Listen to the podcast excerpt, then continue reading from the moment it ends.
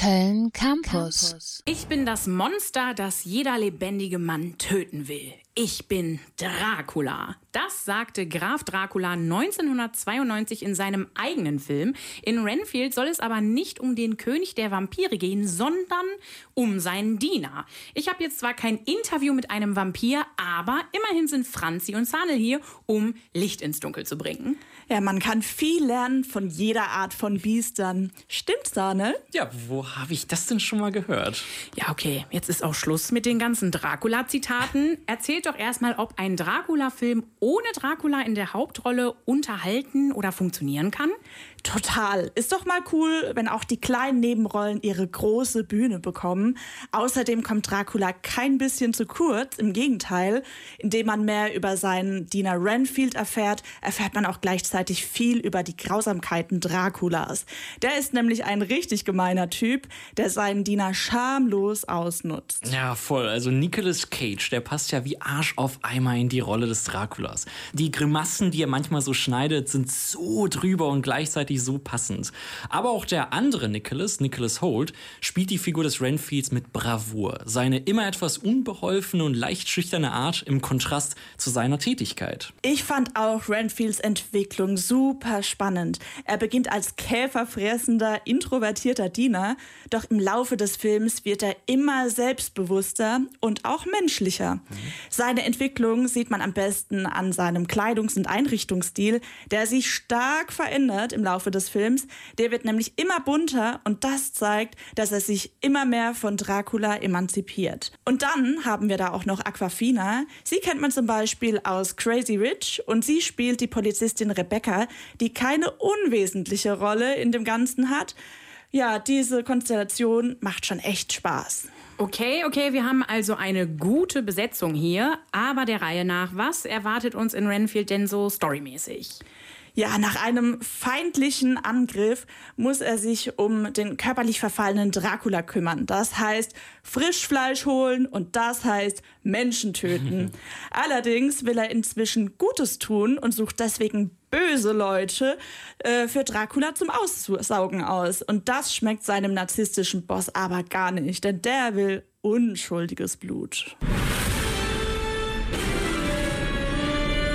Renfield bringen mir unschuldige Opfer. Ich will eine Handvoll Nonnen, eine Busladung Cheerleader.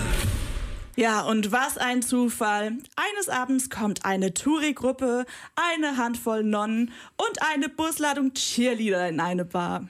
Das könnte auch der Anfang von einem schlechten Witz sein. Ja, Jenny, warte, es kommt noch besser. Dann betritt auch noch die Mafia den Schuppen und ballert ordentlich rum. Ja, jetzt ist es ein guter schlechter Jenny, Scherz. warte, warte. Dann kommt noch die Polizei. Ja, und wir haben pures Chaos. Renfield entscheidet sich dann für die gute Seite zu kämpfen und rettet eine Polizistin. Rebecca ist sozusagen die einzig gute Bulette unter den Bullen. Sie erkennt, dass auch in Renfield etwas Gutes schlummert. Naja, offenkundig, er rettet sie auch. Und ja, das ist dann der ausschlaggebende Moment für Renfield. Er möchte nicht mehr Diener Draculas sein. Ich halte das nicht aus. Ich muss aus einer toxischen Beziehung raus. Tja, und wenn sein Chef nur so chillig wäre wie die Chefredaktion bei Köln Campus, ist nur leider nicht so. Dracula passt das nicht in den majestätischen Kragen und ja, ab hier geht die Handlung dann eigentlich erst so richtig los. Klingt überraschend lustig für eine Dracula-Geschichte, also haben wir es hier mit einer Comedy-Version zu tun. Ja, lustig war es definitiv. Also von einfachen Klowitzen bis hin zu durchdachten Jokes war wirklich alles dabei. Zum Beispiel, als sich Renfield heimlich seine eigene Wohnung eingerichtet hat. Da hätte er wohl besser aufpassen müssen. Auf seiner neuen Fußmatte stand nämlich Come In. Deshalb konnte sich Dracula ohne Renfields Erlaubnis Zutritt zu der Wohnung verschaffen. Da sage ich nur blöd gelaufen und Augen auf bei der Fußmattenwahl. So. ja, mich hat es aber auch überrascht, dass der Film deutlich brutaler und blutiger war, als die Trailer es mir verkauft haben. Das Ganze ist quasi eine ja, Ü16-Komödie. Ja, also da spritzt wirklich ordentlich Blut. Äh, immer wenn Renfield Insekten ist, bekommt er übernatürliche Stärke. Das sorgt auch für ein paar feine Action-Szenen, mehr als ich erwartet habe, mit gutem Hand-to-Hand-Combat und nicht so zerschnitten wie in einem Fast and Furious 10. Ähm, außerdem Props an Kostüm und Make-up. Dracula sieht fantastisch aus. In allen Heilungsstufen. Aber auch bei diesem Film gibt es vielleicht ein, zwei Sachen zu kritisieren. So zum Beispiel, dass trotz kleinem Cast so manche Nebenrolle ehrlicherweise absolut unnötig ist.